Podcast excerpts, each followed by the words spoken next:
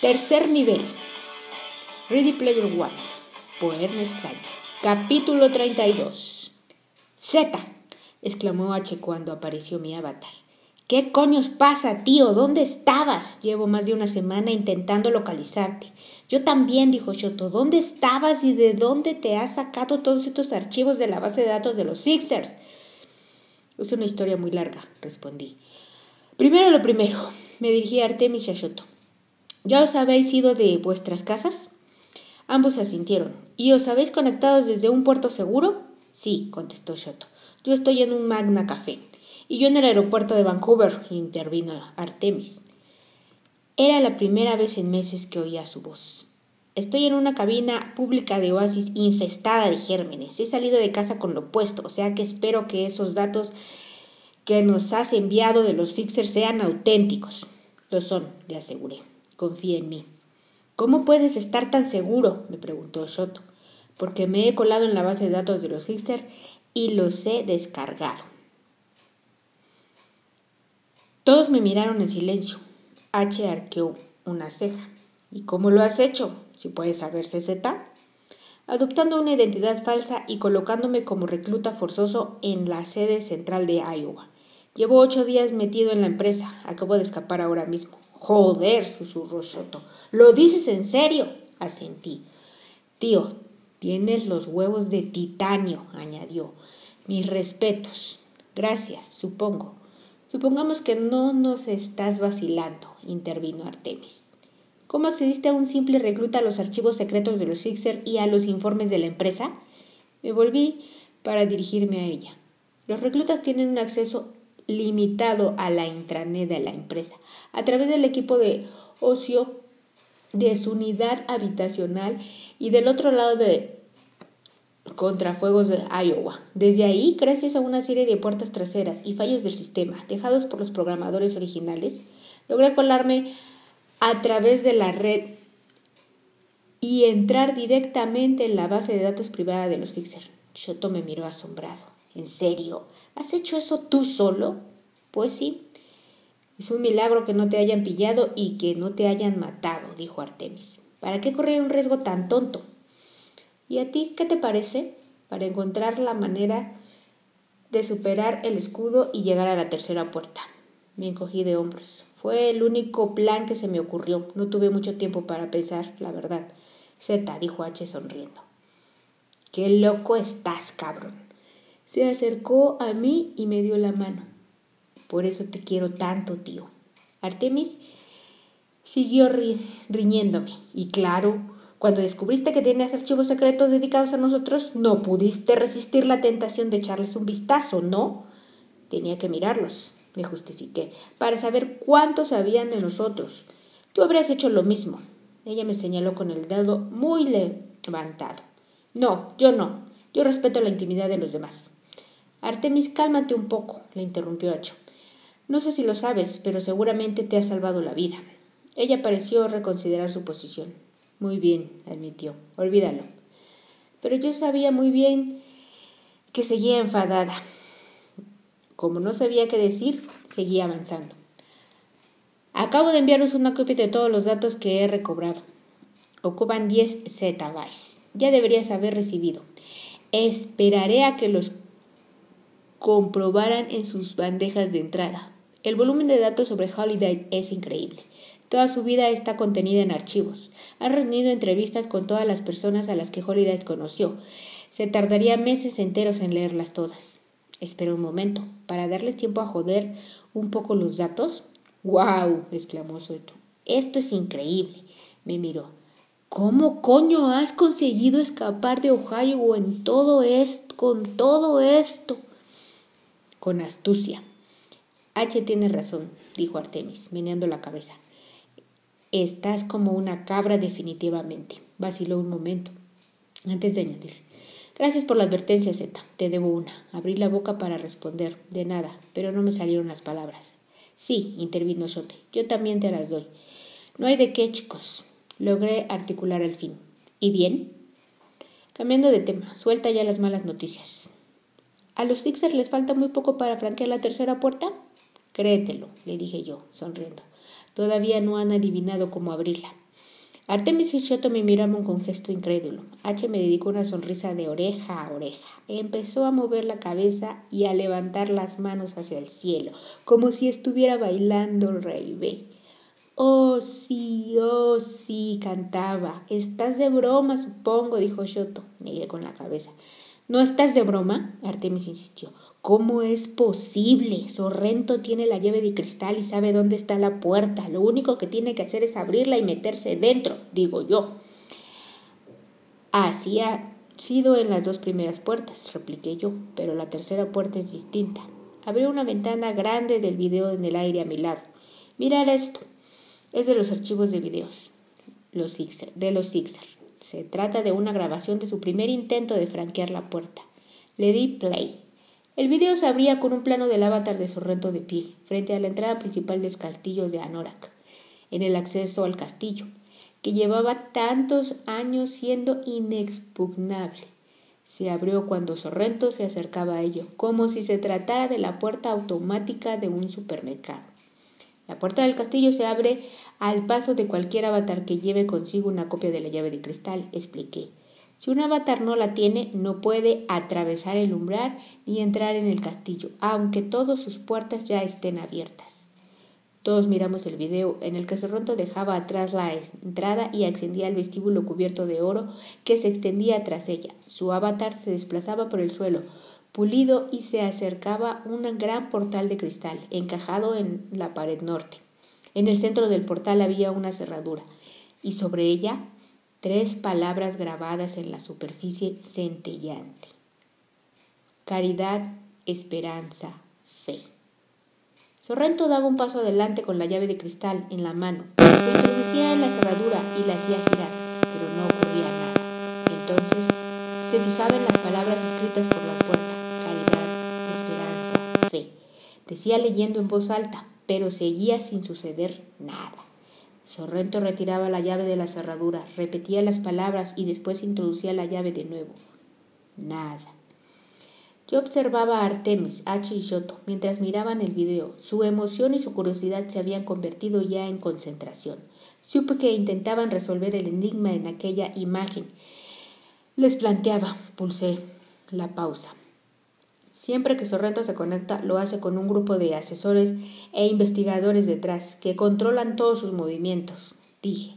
En algunas de las grabaciones se oyen incluso sus voces, las sugerencias y los consejos que le proporcionan. Por el momento no le han sido de gran ayuda. Mirad. En el video Sorrento intenta una vez más abrir la puerta. Repetía. Todo exactamente igual que la vez anterior pero en esta ocasión hacía girar la llave en el sentido contrario a la aguja del reloj. Prueban todas las gilipolleces que se les ocurren, dije. Sorrento recita las palabras en latín, el edificio, en Klingon.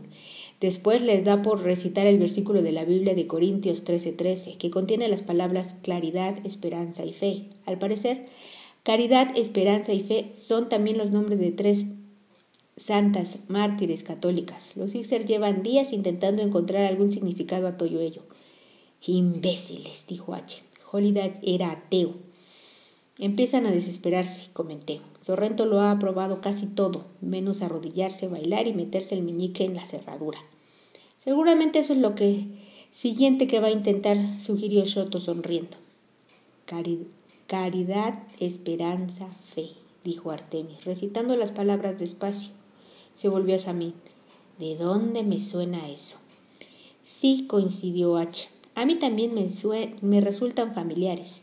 Yo he tardado un poco más en darme cuenta, les dije. Todos me miraron expectantes. Pronunciarlas en orden inverso, le sugerí. Mejor aún, cantarlas en orden inverso. Artemis encerró los ojos. Fe, esperanza, caridad. Recitó. La repitió varias veces hasta que la revelación le iluminó la mirada y se puso a cantar. Faith and Hope and Charity. H introdujo la línea siguiente. The Here and the Brian and the Body. Guide you there. As a magic number. Contempló Shoto, triunfante. Es the Sure House Rock, exclamaron los tres al unísono. ¿Lo veis? dije. Sabía que lo adivinarías. Soy muy listos. Three is a magic number, letra musical de Bob Doruk, recitó Artemis, como si sacara la información de alguna enciclopedia mental, escrita en 1973. Le sonreí. Tengo la teoría que esta puede ser la manera que tiene Holiday de decirnos el número de llaves que hacen falta para abrir la tercera puerta. A Artemis se le iluminó el rostro y cantó. Is that three? No more, no less, prosiguió Shoto. You don't have to guess, H. Three, remade you. It's the magic number. Extraje mi copia de la llave de cristal y la levanté. Los demás hicieron lo mismo. Poseemos cuatro copias de la llave. Si al menos tres de nosotros llegamos a la puerta, podemos abrirla. ¿Y entonces qué? preguntó H. ¿Entramos todos a la vez? ¿Y si solo uno de nosotros puede entrar una vez que la puerta se haya abierto? se planteó Artemis. Dudo que Holgate haya estipulado eso. ¿Quién sabe en qué estaba pensando ese loco cabrón? insistió Artemis. Ha jugado con nosotros a cada paso del camino y ahora vuelve a hacerlo. ¿Por qué si no iban a hacer falta tres copias de la llave de cristal para abrir la última puerta? Tal vez porque su intención era obligarnos a trabajar juntos, apunté yo, o porque quería que el concurso terminara de un modo teatral. Apoteósico, sugirió H. Pensadlo un poco. Si tres avatars entran en la tercera puerta a la vez, entonces ser el primero en superar el nivel y en obtener el huevo se convertirá en una carrera. Holiday era un sádico y un loco, el muy cabrón, murmuró Artemis. Sí, admitió H. En eso tenéis razón. Podéis verlo de otra manera, invirtió Socho. Si Holiday no hubiera estipulado lo de las tres llaves, es muy posible que los Caesar ya hubieran encontrado el huevo.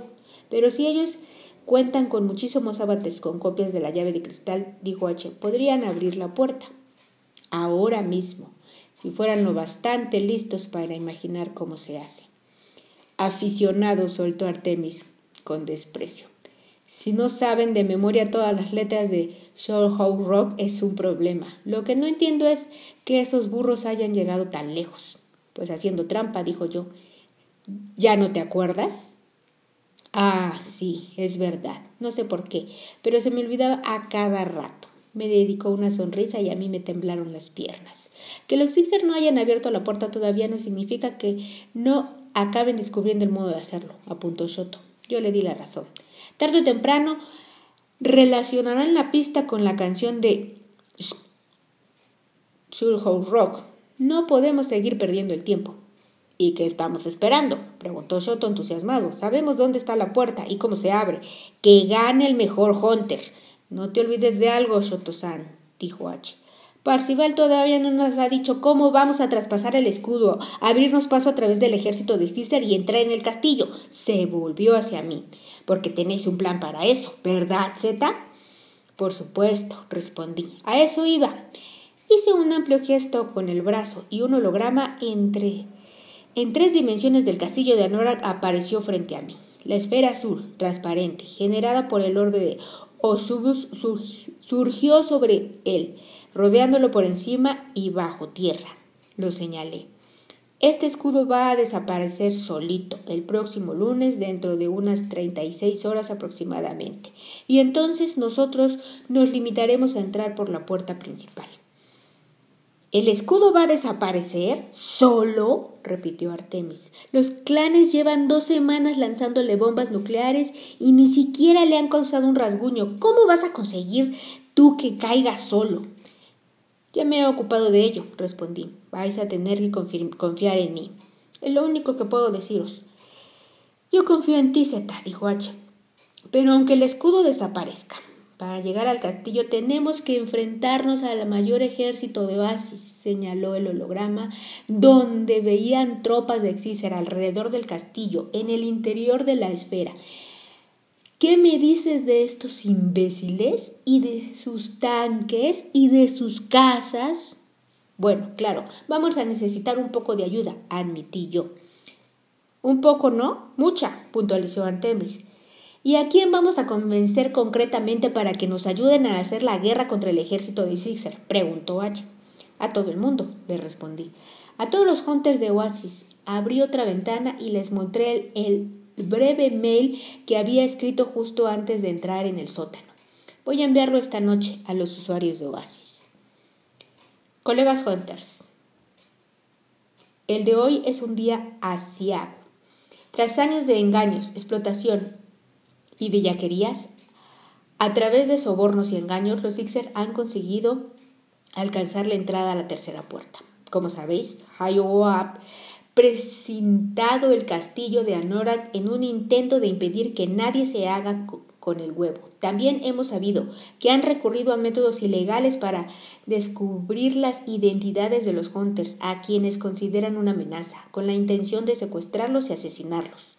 Si los hunters de todo el mundo nos aunan esfuerzos para detener a los fixers, Serán ellos quienes apoderen del huevo y ganen el concurso. Y entonces Oasis caerá en manos del régimen imperialista de Iowa.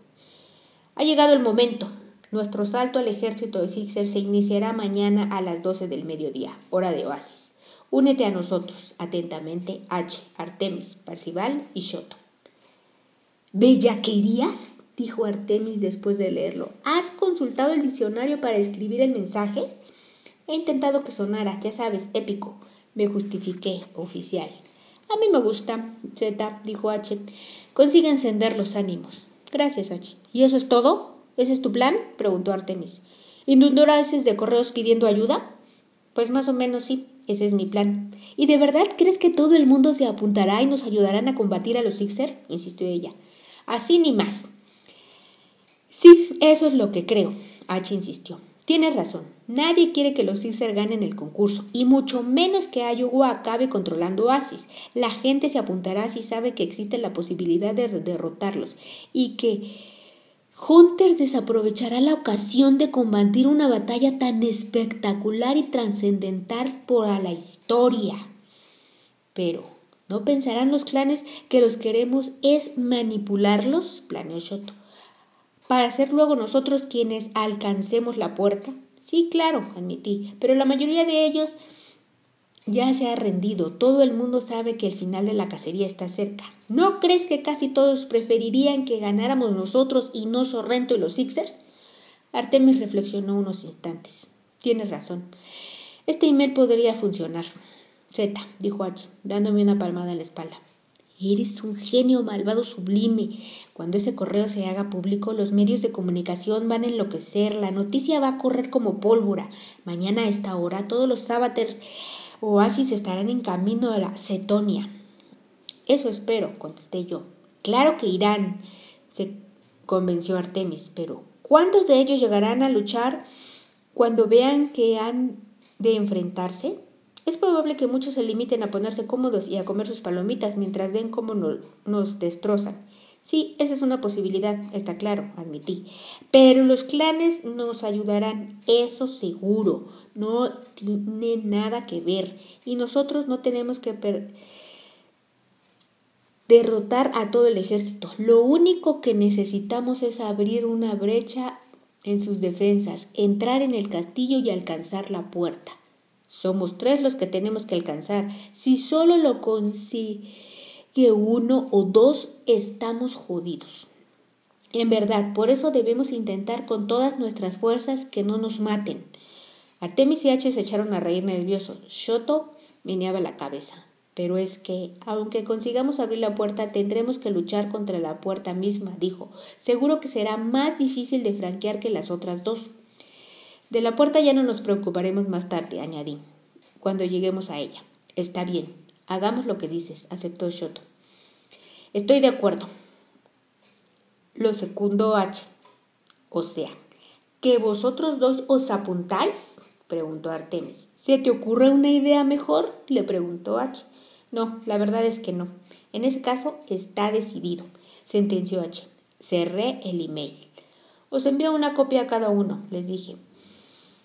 Empezad a enviarlo esta noche a todos los contactos de vuestra lista, colgarlo en vuestros blogs, difundirlo en todos los canales privados de video. Tenemos 36 horas para divulgarlo. Debería ser suficiente para que todo el mundo se prepare y traslade sus avatars hasta Cetonia.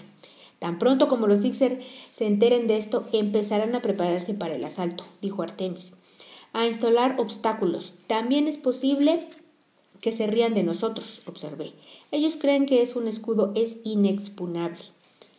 Y lo es, continuó Artemis. O sea que espero que tengas razón con lo de su desaparición. No te preocupes. ¿Y por qué habrán de preocuparme? replicó ella. ¿Solo porque me he quedado sin casa y yo, yo para salvar mi vida? En este momento estoy conectada a través de una terminal pública de un aeropuerto, pagando una cuota por minuto por usar la banda ancha. Desde aquí no puedo participar en ninguna guerra y mucho menos intentar flanquear la tercera puerta. Y no tengo a dónde ir. Shoto asintió. Yo tampoco. Creo que pueda quedarme donde estoy. En esta cabina alquilada de Magna Café de Osaka. Aquí la intimidad es poca y hay gente de los Sixers buscándome. No creo que sea un lugar demasiado seguro. Artemis me miró. ¿Alguna idea? Siento decíroslo, pero yo también estoy sin casa y también me he conectado desde una terminal pública, les dije. Llevo más de un año escondiéndome de los Sixers, ¿lo recordaréis? Yo tengo una casa rodante. Si quieres, estáis todos invitados, pero me temo que en las siguientes 36 horas no voy a poder llegar a Columbus, Vancouver y Japón. Tal vez yo podría ayudarlos, chicos, dijo una voz grave. Todos nos sobresaltamos y al volvernos descubrimos al avatar de un hombre alto, de pelo gris, que acababa de aparecer a nuestras espaldas. Se trataba nada más y nada menos que del gran y poderoso Ojo, el avatar de Ogden Morrow, y no se materializó despacio, como solían hacer los avatars cuando se conectaban a una sala de chat, sino que simplemente pasó a estar allí, como si llevara en el mismo lugar desde el principio y en ese momento hubiera decidido hacerse visible. ¿Habéis estado alguna vez en Oregón? nos preguntó. Está precioso en esta época del año.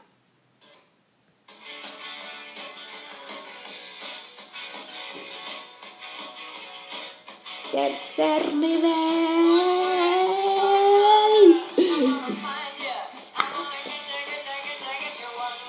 Continuemos, continuemos con esta apasionante historia. Te veo mañana.